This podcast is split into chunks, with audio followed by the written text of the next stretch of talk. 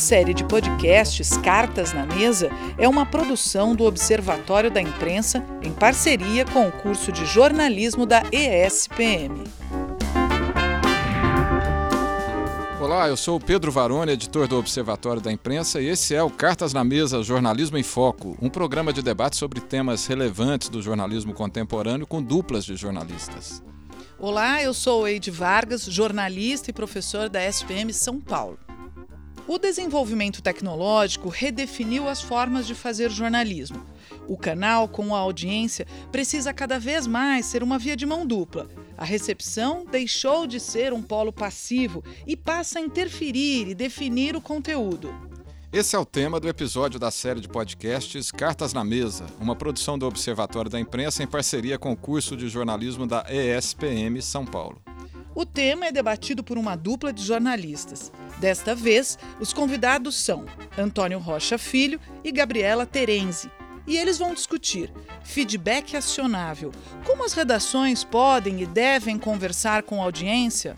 Antônio Rocha Filho é supervisor do Centro Experimental de Jornalismo da ESPM. Foi secretário de redação do jornal Agora numa carreira de 24 anos no Grupo Folha, trabalhando como repórter, colunista, redator e coordenador de pauta. É mestre em produção jornalística e mercado pela ESPM. Obrigado por aceitar nosso convite para participar, Antônio. Eu que agradeço a oportunidade de participar desse evento tão bacana. Gabriela Terenzi é editora de redes sociais. Atualmente trabalha no Infomoney e atuou durante dois anos no Nexo Jornal e também no Grupo Folha. É formada em jornalismo pela Universidade Federal de Minas Gerais. Gabriela, nós agradecemos a sua participação aqui no Cartas na Mesa. Oi, pessoal, eu que agradeço. O tema proposto para esse episódio é, como dissemos, feedback acionável, como as redações podem e devem conversar com a audiência. Passamos a bola agora para os nossos convidados. Olá, gente. Primeiramente, eu gostaria de agradecer a oportunidade de participar do programa Cartas na Mesa, o convite feito pelo pessoal do Observatório da Imprensa e a oportunidade de participar dada pelo pessoal aqui da ESPM para falar sobre o tema feedback acionável, aqui ao lado da Gabriela Terenzi, é, que é uma grande jornalista aí da área é, econômica e lida com áreas é, de mídias sociais é, no, no Infomoney. Gabriela, tudo bem com você? Tudo bem, Toninho, e você? Tudo jóia. Gabriela, eu queria começar nosso bate-papo aqui é, perguntando uma coisa. Quando a gente fala de interatividade do público, como a professora Eide fala na apresentação do programa, é, o jornalismo mudou muito a partir do momento que a gente tem a caminho de duas mãos, né? Entre o, o público e o, o jornalista, os meios de comunicação. É, então o público deixa de ser passivo e passa a interagir ali diretamente, a, até interferir no, no, conteúdo que é produzido pelos veículos de comunicação. Eu queria saber, na tua experiência no, no Infomana, e até que ponto é, essa participação do público interfere no conteúdo que é produzido, nas pautas, no direcionamento que vocês dão para o conteúdo que vocês produzem lá. É, obrigada pela pergunta, Toninho, e obrigada ao pessoal da SPM, do Projor, pelo convite para falar sobre esse assunto que eu tenho trabalhado aí nos últimos anos. Olha, eu trabalho no Infomoney há pouco tempo ainda, uhum. são dois meses que eu tô lá, eu sou recém-chegada, então é, falar ainda do que está acontecendo, que eu pude produzir lá, ainda é muito pouco. É, no geral, não só lá, como na maior parte das redações é, que eu trabalhei, o leitor, ele na verdade tem uma interferência pequena. É, na transição aí do, do, do impresso para o digital, e principalmente devido ao modelo de negócios é, no digital, que no começo, que era muito baseado, muito fortemente apostando na publicidade, a voz do leitor ficou meio deixada de lado nesse tempo. É, hoje a gente fala né, que existe esse caminho de, de duas vias. Eu não, eu não sei, eu até gostaria de saber a sua opinião sobre isso depois, mas eu não acho que é que antes não existiam essas duas vias. É que hoje é muito rápido o retorno que você tem do público sobre qualquer coisa que você escreve e publica. É, antes você tinha que esperar, pelo menos o correio, a entrega dos jornais, a repercussão no dia seguinte, né? E hoje é na hora. Você publicou, um minuto depois as pessoas já vão estar tá comentando o que, que elas acharam do seu conteúdo. E aí, por causa do volume de informação produzida pelos leitores, é, ficou difícil para as redações lidarem com isso. Então, na verdade, a maioria das redações, as redações aqui em São Paulo que eu já trabalhei, é, optou por deixar isso de lado, porque virou digamos assim, ingovernável, né? O tanto de feedback que você recebe. É, mas eu acho que, na verdade, é uma, um lugar onde existem muitas oportunidades dos jornais melhorarem, de criarem é, jornalismo melhor, de fazerem um jornalismo mais adequado aos, aos tempos, às demandas das pessoas, de aprender com os leitores, de aperfeiçoar os produtos jornalísticos. É, então, o meu, o meu papel que eu tenho feito nas redações é de justamente falar com o pessoal: olha, não, vamos ouvir o que as pessoas estão falando sobre o que a gente está publicando, sobre o que a gente está dizendo, e encontrar formas de incorporar isso ao dia a dia da redação, que, como você conhece, né, é muito corrido. É, e aí você falar, vamos levar mais um aspecto em consideração, não é fácil incluir isso na cultura do dia a dia. É, mas, é, mas eu sempre que posso, estou ali falando: olha, gente, essa matéria aqui deu muita repercussão, aconteceu isso, pode ser bom ou pode ser ruim. E, e acho que os jornalistas estão já se conscientizando disso, cada vez mais eu vejo que é, se preocupam com, com isso, com esse feedback e o que fazer em relação a ele. Entendi. É, você está dizendo então que tem uma, uma influência na, na, reflexão que vocês fazem na redação sobre o que é produzido, mas o impacto no direcionamento da pauta acaba não sendo tão grande assim, é isso? Isso, a não ser que exista uma repercussão muito forte, né, um, um, um volume de interações muito altas, fazendo a, a mesma reclamação, é, Hoje, pelo menos, eu não vejo uma interferência assim tão direta. Ah, as pessoas já estão dizendo e isso já interfere no, no, no, jornal. Não é assim. Até porque, como falei, as redações elas são cada vez mais enxutas e o volume de feedback é muito alto. Então, como você administrar isso também é um desafio. Uhum. E, e, e, essa experiência valia também no Nexo. Eu lembro de uma conversa anterior que eu tive coincidentemente com o Conrado, que é editor-chefe do Nexo, onde você trabalhou antes, uhum. que ele falava de uma preocupação que eles tinham no Nexo de é, responder, não deixar os leitores sem resposta. É, é, isso mesmo? Tem assim, vocês têm a preocupação então de interagir, mas isso não necessariamente se transforma numa interferência direta no conteúdo, é isso? Sim, é, eu era exatamente a pessoa que fazia isso, que ia lá, é, via o que os leitores estavam falando, repassava para a redação, é, discutia com eles o que, que a gente poderia dizer, se cabia responder algo nesse caso, se cabia alterar o conteúdo nesse caso, e retornar ao leitor sempre com uma explicação sobre a avaliação da redação sobre aquele tema. Hum. É, sim, lá no Nexo a gente conseguiu várias vezes com que levar um um feedback interessante do, dos leitores, e isso, é, em alguns casos, sim, é, provocou mudanças no jornalismo que era produzido. É, em alguns casos mais raros, diretamente, tipo, nossa, vamos mudar o título dessa matéria, realmente ele não está condizente com o conteúdo, ou vamos é, esclarecer melhor esse ponto, porque várias pessoas não estão entendendo. Mas em geral, eles serviam mais como um sumo para a gente pensar na próxima vez que isso acontecer, vamos lembrar que já rolou essa situação antes, o que, que a gente pode fazer para precaver esse, esse feedback negativo, para evitar um feedback negativo.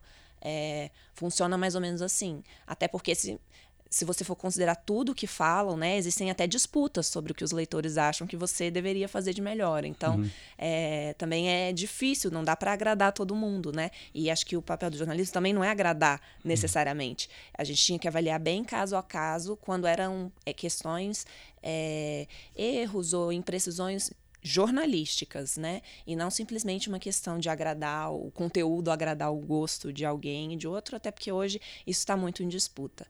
E eu queria aproveitar, Toninho, para te perguntar.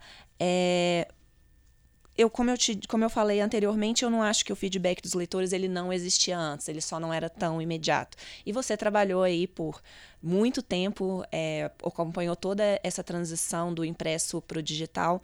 E eu queria saber como que o feedback dos leitores ele entrava no dia a dia de produção é, do jornal impresso, principalmente, ou ali nos primórdios do digital. É, a gente tinha eu, eu, passei 24 anos no Grupo Folha, parte na redação da Folha, parte em, em produtos jornais populares da casa, da empresa. É, tinha uma característica muito peculiar quando se trata de jornalismo popular, que é muito baseado em venda em banca, é, tinha uma, uma, uma métrica que a gente tinha na época que era a venda, né? Então você tinha um assunto, uma manchete ou uma capa que tinha assuntos em destaque que davam uma boa retorno em venda, era um bom indicador para gente. É, havia ali o, o, meio carta, né? A gente não, como dependia muito do, do, da resposta imediata, era uma coisa muito imediata do leitor, então é, muitas vezes quando a demanda chegava por carta, é, normalmente a gente estava de alguma maneira incorporar aquilo na pauta, claro, apurando, enfim. É, e tinha o, o, a questão do, do telefone, né? Que era uma problema para gerenciar, porque começava a tocar telefone na redação. Aquilo já, já tinha pouco jornalista para a quantidade de trabalho naquela época. Então tinha muito, quando alguma coisa de muita repercussão, que as pessoas tinham muito interesse, havia uma demanda em cima da redação. O que havia naquela época, e que talvez eu acho que com o tempo foi mudando por uma questão impositiva do processo, é que havia uma resistência muito grande dos jornalistas em atender isso, né? Então, é, já estou cheio de trabalho, como é que eu vou ficar aqui atendendo carta de leitor e, e, telefonema de leitor? E era uma cultura que a gente tentava implantar, né? Olha, gente, o cara paga o nosso salário, né? Então a gente precisa de alguma maneira contemplar, não dá para ignorar o que está sendo feito. E a partir do momento que você passa a ter as métricas mais precisas de acesso, de audiência, isso talvez fique um pouco mais fácil de você gerenciar. Não, esse assunto está sendo mais demandado, então ele merece ter mais destaque na nossa pauta. Isso talvez, talvez facilite. E os canais de, de comunicação do leitor para as redações eles foram se diversificando, né? Porque você tinha carta, telefone, e depois você passa a ter e-mail, que foi um grande avanço, depois você passa a ter o WhatsApp, quando as redações abrem, que vira um canal, né, um canhão de, de, de, né, de interatividade com os leitores, que as redações que eu tive condição de contatar num período mais recente, todas dizem que não têm condições de atender tudo, nem de é, gerenciar tudo. Né? Então tem, gostariam de ter mais equipe, gostariam de ter mais gente para poder dar é, mais espaço ou, ou atenção para aquilo que está vindo pelo WhatsApp não conseguem, porque é um, um, né, um, volume muito grande de informação. Sem contar as redes sociais, né, que aí você vira, você publicou, as pessoas acessam, compartilham e demandam e criticam. Então, é isso o que aconteceu é tinha o, o, o, leitor participando, sim, né? afinal de contas ele está consumindo aquele produto, se não tiver leitor, se não tiver público, não tem produto. Né? É o que o, a internet e depois as redes sociais fizeram, e coloca o WhatsApp um pouco à parte, foi potencializar isso, né? deixar isso de uma maneira muito mais... É, é, forte, né, rápida é, na demanda para as redações. Sim, e não só rápida, como pública, né? Isso. Principalmente nas redes sociais. Tudo bem, ainda tem o feedback que chega por e-mail, por telefone também, mas a, o que posta em redes sociais está público, né? É. Então, se, por exemplo, os leitores percebem um erro numa, numa reportagem, uhum. tá ali para todo mundo ver. E eu identifico muito essa dificuldade que você falou com os jornalistas, de serem muito refratários ao que o leitor pensa uhum. ou aos pedidos do leitor como uma demanda a mais. Uhum. É, eu, mesmo no, no digital, é a mesma situação. É, o mais difícil era isso. Às vezes eu sentia que eu tinha que fazer um trabalho ali de mediação psicológica, às vezes. Uhum. Porque eu reportava, é, sempre fiz esse papel de reportar o feedback, mas não fui eu que diretamente fiz o conteúdo, eu só estou atuando na distribuição daquele conteúdo é sempre difícil. Isso não é só para jornalistas, para qualquer pessoa ter alguém apontando o seu erro. Todo mundo é defensivo nessa uhum. situação. Então, como você faz se assim, por dia vão chegar todo dia alguém apontando o dedo para você e falar: "Isso que você fez está errado, essa matéria está ruim, esse título está ruim, não gostei" não é fácil lidar com isso também, né? De estar tá sob escrutínio público o tempo todo. E eu acho que isso é o mais difícil, assim, tanto do, do meu trabalho e tanto para conseguir, é, conseguir motivar os jornalistas a lidarem com isso também. É, você está falando de duas coisas que eu acho que são um pouquinho diferentes. Uma é a crítica, né? Que você é para você olhar para si mesmo e o que você está fazendo, e outra coisa é quando aponta um erro de fato mesmo, que aí tem um processo de apuração e, e e, e checagem para eventualmente corrigir. É isso, né? É, exato. Nos dois casos, é, claro, se é um elogio, todo mundo gosta de claro. receber. Mas se for para apontar um erro, se for para falar, ah, eu não gostei, não achei que essa matéria tá boa, não é fácil. Ninguém gosta de ver seus, né, os seus pontos fracos ou erros apontados. Entendi. Olha, tem aqui uma pergunta da produção aqui, do Cartas na Mesa, tem um pouco a ver com o que a gente está, exatamente com o que a gente está falando aqui. A mídia tradicional está sabendo lidar com a ordem da cultura participativa e os arranjos mais horizontais com a audiência?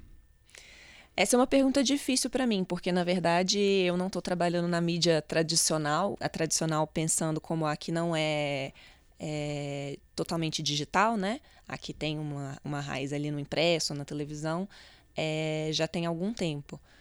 É, nas redações que eu estou trabalhando agora, que os dois ve últimos veículos que eu trabalhei, tanto o Infomoney, que eu estou agora, quanto o Nexo, são veículos exclusivamente digitais, já nasceram no digital. É, se estão sabendo lidar, é, eu acho que tem, passa por várias questões que a gente já falou aqui. É um volume muito, muito alto, é, com redações muito enxutas, e, e é uma e é uma demanda que não, não, não é fácil ser incorporada no, na quantidade de trabalho que os jornalistas têm hoje. É, mas eu vejo coisas muito interessantes sendo feitas e pessoas começando a desafiar isso, né? É, no mês agora, no finalzinho de setembro, o The Correspondent, que é um veículo originalmente holandês, mas que agora lançou uma versão em inglês, é, vem com essa proposta de que as matérias elas não nascem da cabeça de jornalistas e de editores, elas nascem de conversas com os leitores, né? Todo o jornalismo deles é financiado pelo público. Eu sou uma dessas assinantes iniciais, então já tive acesso à plataforma.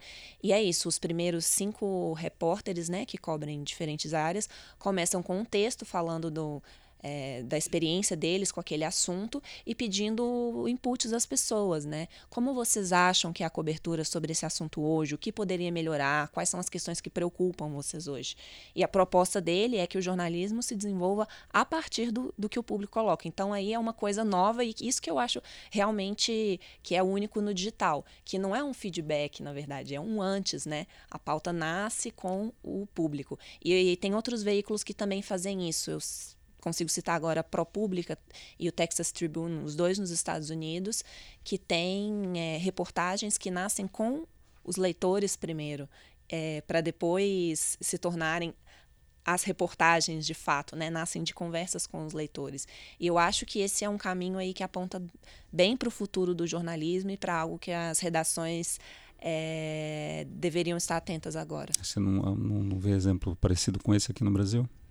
Olha, o Vortex, que é um veículo de política que vai estrear agora em outubro, tá com essa proposta nas suas, nas suas divulgações até agora. É, eu não sei como vai ser, aí a gente tem que aguardar para ver. É, agora, digo no momento que estamos gravando esse podcast, né? Quando ele sair, talvez já esteja no ar, mas é um veículo que nasce com essa proposta. É, existem algumas formas interativas que eu vi, por exemplo, na agência pública. É, as pautas não chegam a nascer junto aos leitores, mas os leitores, em várias campanhas de crowdfunding que eles fizeram, os leitores votaram qual pauta que eles queriam que fosse feita. Mas aí a pauta já estava ali delimitada, né? Davam assim três pautas para gente por para gente eu porque eu fui também financiadora, eu sou uma grande apoiadora do jornalismo, além de jornalista. Então, eles passavam, ó, temos essas três opções de pauta, a mais votada vai ser a pauta que a gente vai desenvolver no mês tal. E aí, assim, participava. E a gente poderia discutir, tinha um grupo de Facebook junto em que a gente podia discutir é, encaminhamentos dessa pauta, fazer perguntas para os autores da pauta. Mas ali a pauta já estava escrita também, não chega a ter sido elaborada previamente com os leitores. É o que alguns veículos que a gente vê da, que tem origem na, na mídia tradicional e que de alguma maneira caminharam para o digital, Globo, Folha, é, tem ali algum espaço que ainda abrem para que o leitor colabore, né? Você viu, pode compartilhar, pode ajudar, pode, né, comente, eles têm ali algum tipo de, de chamamento e em caso de apontar erro, tem uma interferência ali da redação para corrigir. Toninho, agora eu é que peguei uma pergunta aqui da produção. O que as redes sociais ensinam para a prática do jornalismo? O que as redes sociais ensinam para a prática do jornalismo? Bem, acho que tem uma, uma você citou aí, né, o, a questão da, de como as pessoas de tornar público tornar públicos os erros barra, barra reflexões barra críticas que o teu projeto o teu produto recebe. Então você os problemas que eventualmente você possa ter na sua edição eles passam a ter uma visibilidade maior. Se existe um problema realmente grave ele vai ganhar uma proporção e é, isso é incontrolável né? A gente teve até aqui em alguns produtos experimentais nossos aqui, trabalhos que você às vezes faz uma coisa e ela para, de alguma maneira ela se torna pública, cai na rede e vira uma crítica, é, ganha uma proporção que antes não tinha, né? Você tinha um ambiente muito restrito para isso, era muito hoje mesmo se a pessoa comete um erro num gente num, num, numa coisa impressa, se um jornal impresso comete um erro, a pessoa vai lá e fotografa e compartilha. Você tem casos assim, né? É, da folha, do extra de veículos originalmente impressos, que você tem ali uma, um compartilhamento de coisas. Ó, saiu errado, saiu um palavrão num lugar onde não era para sair, tem um erro grave de informação aqui. Olha que foto horrorosa, olha que título horroroso. Então, é, acho que hoje permite... temos até presidentes né, que colocam o jornalismo e determinados é, reportagens sob escrutínio. Né? Isso, e lançam isso nas redes, isso ganha uma proporção enorme. Né? É, dependendo do. Bem, acho que tem dois caminhos aí, né? Um importante é você ter uma reflexão sobre o seu trabalho. É, o que está mal colocado aqui, gente, a gente colocou uma frase que pode ter algum tipo de conotação negativa e que não foi pensada. Está faltando aqui contemplar uma diversidade maior nessa matéria que não está contemplada.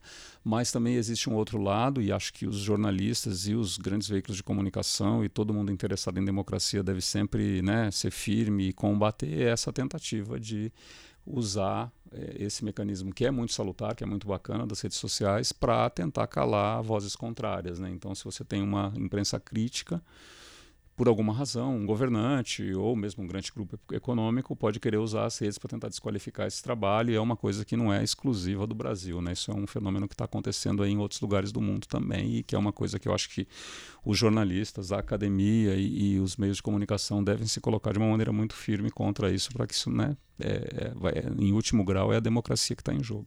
É, eu concordo com o que você disse, Toninho. Eu mesma, trabalhando todos os dias nas redes sociais, aprendo bastante com os leitores, vendo o que eles escrevem. É, eu posso citar, eu acho que essas questões de diversidade, principalmente, pegam são, muito, pegam são muito. questões que aparecem muito e eu já aprendi muitas coisas sobre formas que seriam mais adequadas a se referir a, a palavras ou expressões que é, ofendem determinados grupos e que eram usadas correntemente e hoje em dia a gente aprende, nossa, isso já estava ofendendo as pessoas há muito tempo isso. e ninguém sabia. Então, assim, é uma velocidade muito rápida das transformações e a gente vai vendo isso acontecer ali nas redes sociais, vendo o debate, a forma como retornam para a gente. Então, é uma forma da gente aprender. Uma coisa que eu gosto muito da, que as redes sociais possibilitaram é que eu tive né, um, um, período que eu trabalhei no, no jornal impresso, assim, forte, mais até do que no, no digital. E muitas vezes, para tomar decisões, assim, é, em última instância, sobre o que fazer em determinada situação, é, vinham, vem um discurso de tipo, ah, mas o nosso leitor não gosta disso, o nosso leitor é assim, o nosso leitor é assado. E aí eu sempre ficava me perguntando, mas como vocês sabem? Que, que, que, pesquisa é essa? Que dados são esses? Que, que, que, acesso à cabeça do leitor é esse? E muitas vezes eu percebi que, na verdade, era da cabeça do editor que ele só estava jogando na conta do leitor, leitor né? Na cabeça sim. de quem estava fazendo, do repórter e tal. É o que ele acha que o leitor é.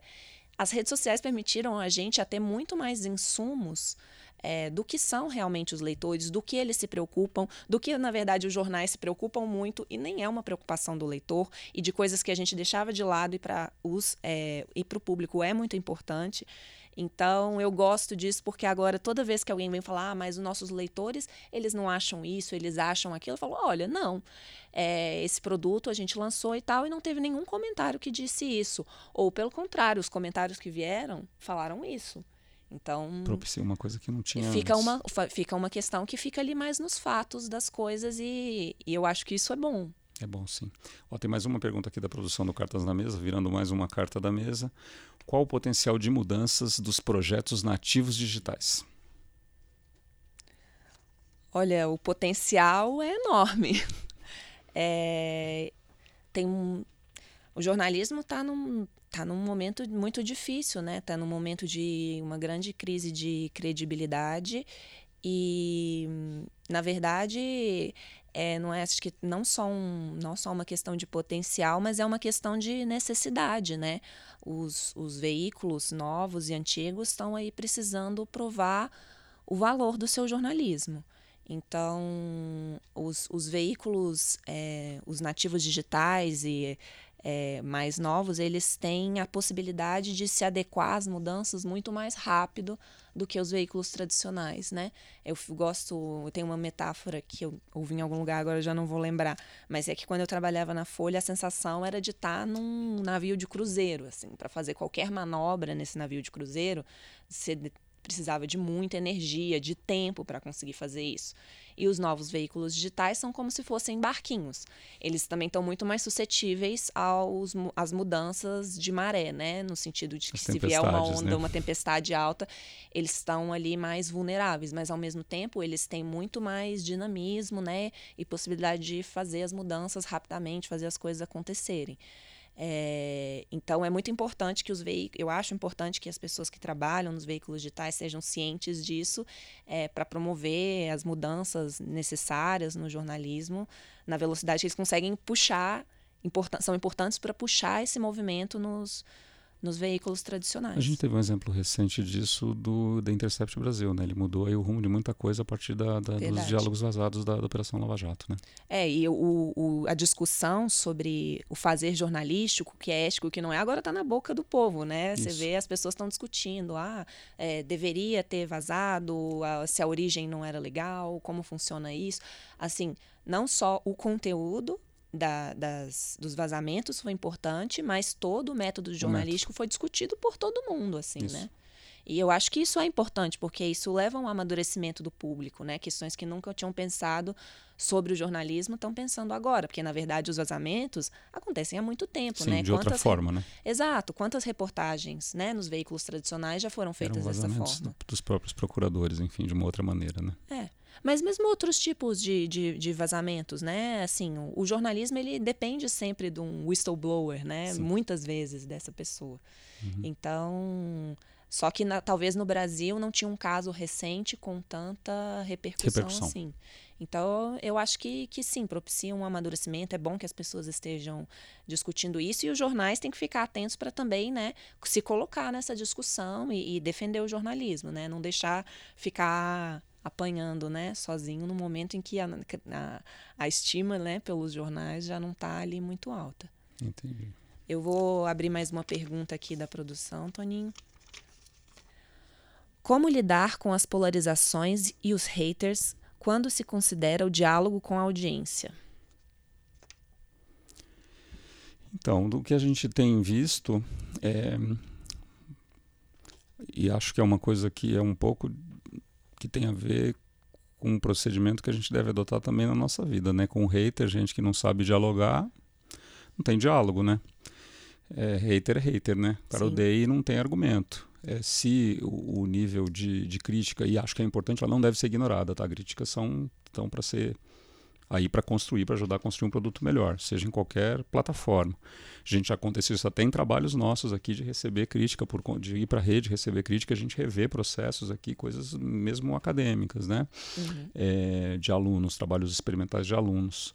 É, mas se entra num grau de, de, que parte para o ódio puro, o discurso de ódio puro, acho que isso não tem, né? Dependendo do tipo de plataforma, o, alguns veículos têm robôs que excluem, né? O, Walter, uhum. o, o, editor, o diretor de conteúdo do UOL teve aqui no seminário da Internacional de Jornalismo da Colômbia com a SPM essa semana. Então, algumas coisas os próprios, a inteligência artificial ajusta e impede que isso tenha publicidade, tenha seja publicado.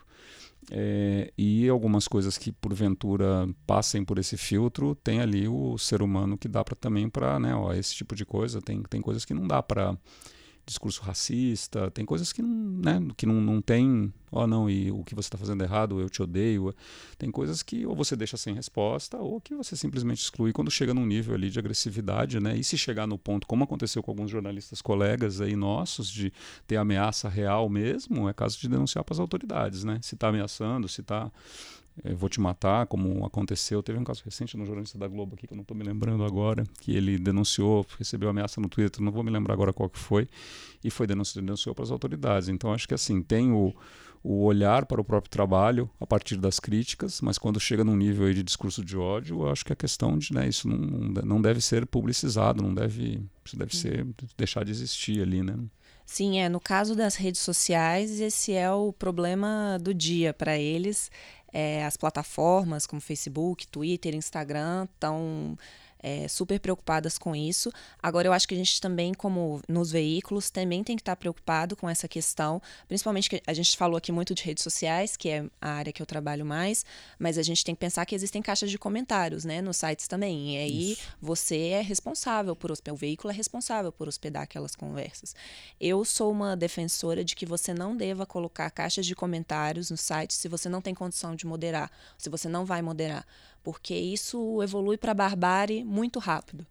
É, isso é ruim para o veículo, em última instância. Existem pesquisas que já foram feitas lá fora mostrando que a qualidade dos comentários influencia na percepção das pessoas sobre o veículo. Então, se ela entra e vê que os veículos, isso. que os comentários, desculpa, que os comentários são de baixa qualidade, ela passa a ter essa impressão também sobre o veículo. Porque pensa só, você vê estar, assim, né, exato, o veículo permite e assim, você vê, esse é o nível dos leitores desse veículo, então eu não, não quero ser não uma pessoa disso. como eles. Então, tem uma influência direta, assim, econômica para o jornal. É, então eu acho assim, é muito difícil lidar com o volume de conteúdo de feedback que as pessoas dão? É. Então, mas é legal ter uma caixa de comentários? É legal que as pessoas possam participar? É. Então, existem caminhos meio termo aí. Você pode abrir a, a sua caixa de comentários apenas para matérias específicas e tudo com pré-moderação.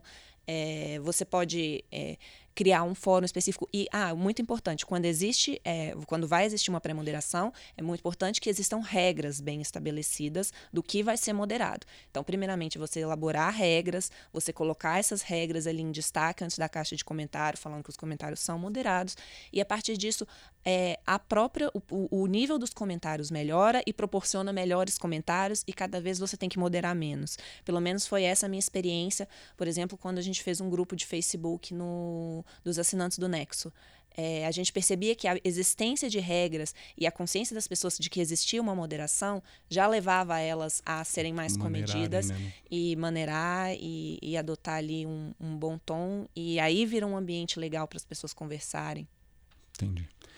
Então é isso, gente. Estamos terminando aqui o nosso tempo do programa Cartas na Mesa aí com o tema feedback acionável. Mais uma vez eu agradeço a oportunidade de participar, para o pessoal do Observatório da Imprensa da SPM e a presença da Gabriela. Obrigada, Toninho. Obrigada ao pessoal da SPM e do Observatório. É, foi um prazer participar hoje aqui da conversa. Poderia falar por muito mais tempo, mas é por isso... É, a gente por, vai ter outra oportunidade. Por hoje é, é isso, pessoal. Bem, muito obrigado, Antônio e Gabriela, pela excelente contribuição ao debate nesse tema tão importante de hoje.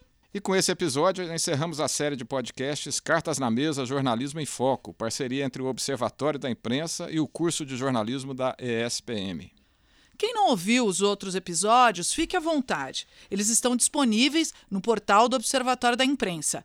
Aqui discutimos alguns dos temas mais desafiantes para o jornalismo nesse momento: credibilidade, desinformação, diversidade, diálogos com a audiência, questões ambientais e empreendedorismo, e com profissionais que vivenciam na prática diária esses desafios. Agradecemos a eles, a você pela audiência e à SPM por abrigar e estimular o projeto. É o segundo ano do projeto Cartas na Mesa. A primeira temporada foi em vídeo, dessa vez a nossa aposta foi no podcast. É, nem sempre é possível criar um ambiente favorável ao debate franco de ideias. E graças aos nossos convidados, conseguimos atingir esse objetivo. A série de podcasts Cartas na Mesa é uma produção do Observatório da Imprensa em parceria com o curso de jornalismo da ESPM. No episódio de hoje, recebemos os jornalistas Gabriela Terenzi e Antônio Rocha Filho. A produção foi das professoras Egli Spinelli e Eide Vargas, pela ESPM, e Gabriela Herbeta e Pedro Varone, pelo Observatório da Imprensa. A trilha sonora é de Gustavo Rocha. A edição de áudio ficou a cargo de Everson Afonso. O podcast Cartas na Mesa foi gravado no Centro Experimental de Jornalismo, supervisionado pelo professor Antônio Rocha Filho. A coordenação do curso de jornalismo da ESPM é de Maria Elizabeth Antonioli. Os roteiros e apresentação foram feitos por Pedro Varone e Eide Vargas. A curadoria dos jornalistas convidados é da Ângela Pimenta. Muito obrigado a todos. A série de podcasts Cartas na Mesa é uma produção do Observatório da Imprensa em parceria com o curso de jornalismo da ESPM.